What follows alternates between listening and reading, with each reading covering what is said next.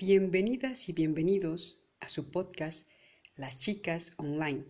Si es su primera vez que nos escuchan, somos un grupo de estudiantes de la Benemérita Universidad Autónoma de Puebla. Cursamos el séptimo semestre de la carrera en psicología. Las integrantes que hacen de esto posible son Diana Beatriz Pacheco Peña, Mari Carmen Benítez Dorantes, Iridian Greda Gómez, Diana Laura Sánchez Joaquín y su servidora Rosa Soledad Santos Álvarez. El tema que vamos a tratar son los grupos vocales.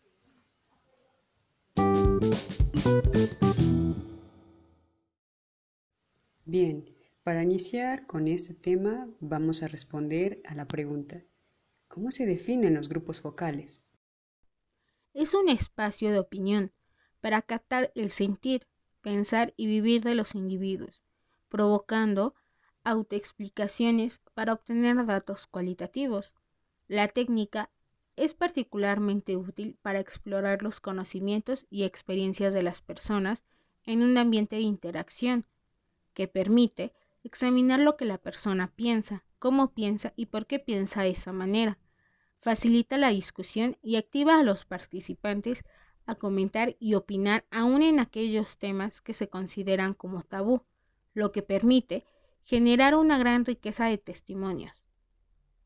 El grupo focal es particularmente sensible para el estudio de actitudes y experiencias. Están indicados para examinar cómo se desarrollan y operan las ideas en un determinado contexto cultural y explorar cómo se construyen las opiniones que asumen un grupo de personas. ¿Cuándo surge la técnica de grupos focales? En la década de los 30 los investigadores sociales se cuestionaron sobre la precisión de los datos que obtenían y de sus resultados.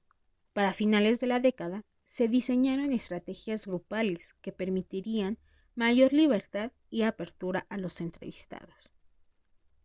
Para las décadas de los 80 y 90, un gran número de estudios con grupos focales se realizó en el campo de la mercadotecnia, para poder evaluar anuncios de televisión y para lanzamientos de nuevos productos. La aplicación de la técnica no solo se ha mantenido de manera constante, sino que ha sufrido variaciones por la influencia de las nuevas tecnologías. Cabe resaltar que actualmente se le reconoce como una técnica importante de la investigación cualitativa y que su uso se ha incrementado considerablemente en todos los campos de las ciencias humanas. Bien, los grupos focales se fundamentan en la epistemología cualitativa.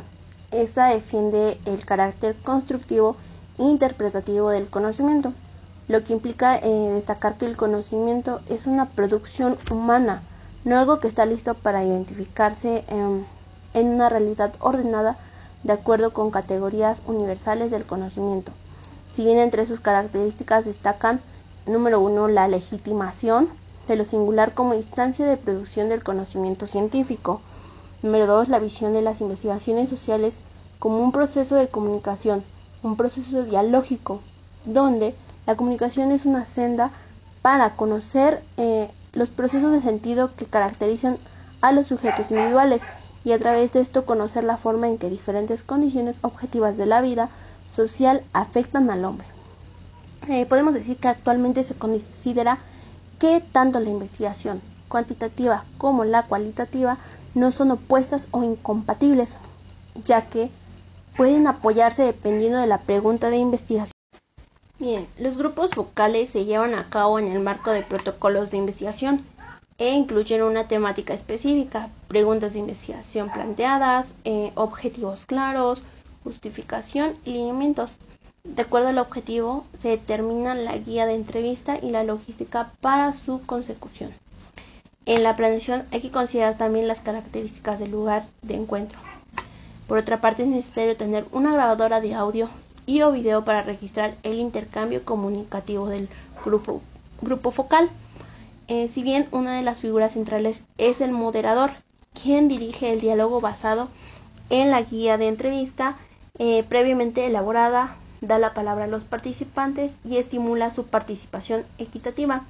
Hay que tener eh, claro que un buen moderador conoce el tema que se va a indagar, muestra capacidad para estructurar y redondear temas.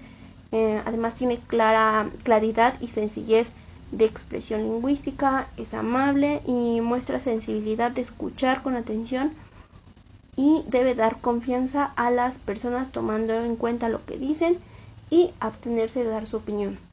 Antes de iniciar un programa de enfoque, eh, se establecen los convenios iniciales, explícitos e implícitos, y se aclaran los propósitos de la reunión. ¿Cómo se organiza el contenido de la transcripción de un grupo focal? Se elabora un primer árbol categorial basado en la guía de entrevista que se irá ampliando al codificar el texto. A partir de los códigos se forman unidades, categorías y patrones con el fin de explicar contextos, situaciones, hechos y fenómenos. La codificación y categorización se realiza teniendo como referentes los objetivos de investigación y los supuestos del estudio. Inicia con la descripción, sigue con la ordenación conceptual de los datos de acuerdo a propiedades y termina con la teorización como acto creativo. En la actualidad se cuenta con excelentes herramientas para el análisis cualitativo. El proceso de generar categorías se realiza sobre la base de la comparación constante entre unidades de análisis. El proceso comienza al revisar que el material esté listo para el análisis. Después establece un plan inicial de trabajo o una coreografía de análisis. Se codifican los datos en un primer plano descriptivo y se codifican los datos en un segundo plano conceptual. En este momento el proceso interpretativo está en marcha. El investigador reflexiona de manera sistemática la multiplicidad de perspectivas durante la investigación. Al darle orden a los datos organiza unidades, categorías e, e identifica patrones para intentar comprender en profundidad el contexto que rodea a los datos y describir las experiencias de las personas estudiadas sin perder de vista su subjetividad, lenguaje y expresiones particulares. ¿Cómo se obtiene la confiabilidad y validez de los datos? Para asegurar la confiabilidad y validez de los resultados existen varias estrategias, como el uso de la bitácora que contenga comentarios acerca del método de análisis, notas sobre los problemas durante el proceso de recolección de datos, observaciones relativas a la codificación, ideas surgidas en el sendero de la investigación, incluyendo diagramas, mapas conceptuales, dibujos, esquemas y matrices. La descripción de materiales de apoyo localizados como fotografías, videos, etc. Así como interpretaciones, descripciones y conclusiones preliminares. Con el propósito de respaldar las conclusiones, es importante asegurar la confiabilidad y validez del análisis ante los usuarios del estudio. Pudiera darse el caso de que haya necesidad de regresar al campo para ampliar la base de datos o realizar ajustes en la forma de recolectarlos. La práctica más mencionada por los investigadores es la triangulación que se realiza una vez planteadas las dimensiones del análisis se procede a integrar las fuentes bibliográficas, temáticas, teóricas y metodológicas y los estudios previos relacionados con los testimonios clasificados. Finalmente respondemos a esta pregunta. ¿Qué utilidad tienen los grupos focales en la educación? Pues bien, pueden situarse en el campo disciplinar, curricular, didáctico de la planeación y desarrollo o evaluación educativa. Estos grupos son de gran utilidad para evaluar programas de enseñanza y reflexionar en lo concerniente a las relaciones en el ámbito académico y asistencial. La proliferación progresiva en las últimas cuatro décadas de la técnica de grupos focales sin duda responde a que los sujetos de los grupos estudiados se implican en un proceso de comunicación, develando subjetividades inalcanzables con el uso de instrumentos objetivos. Una ventaja es que los participantes son orientados hacia situaciones reales, en un espacio de respeto, empatía e interacción grupal, que facilita la apertura y la espontaneidad de expresión, aun en temas de difícil abordaje. Para concluir con este tema, es importante resaltar que esta técnica busca explorar y comprender las actitudes de las personas, son una forma de brindar información detallada y reflexiva, proporcionando una imagen más completa del tema de interés y con una mejor comprensión de las experiencias humanas. Actualmente son un método utilizado por todas las disciplinas y con una gran variedad de grupos de edad. Agradecemos la participación de las integrantes del grupo Las Chicas Online pero principalmente a ti, quien nos escuchas semana a semana. Queremos agradecerte infinitamente tu apoyo. Ya sabes que puedes recomendarnos para llegar a más personas. Esperamos que haya sido un tema de tu interés. Próximamente estaremos de vuelta. Muchas gracias.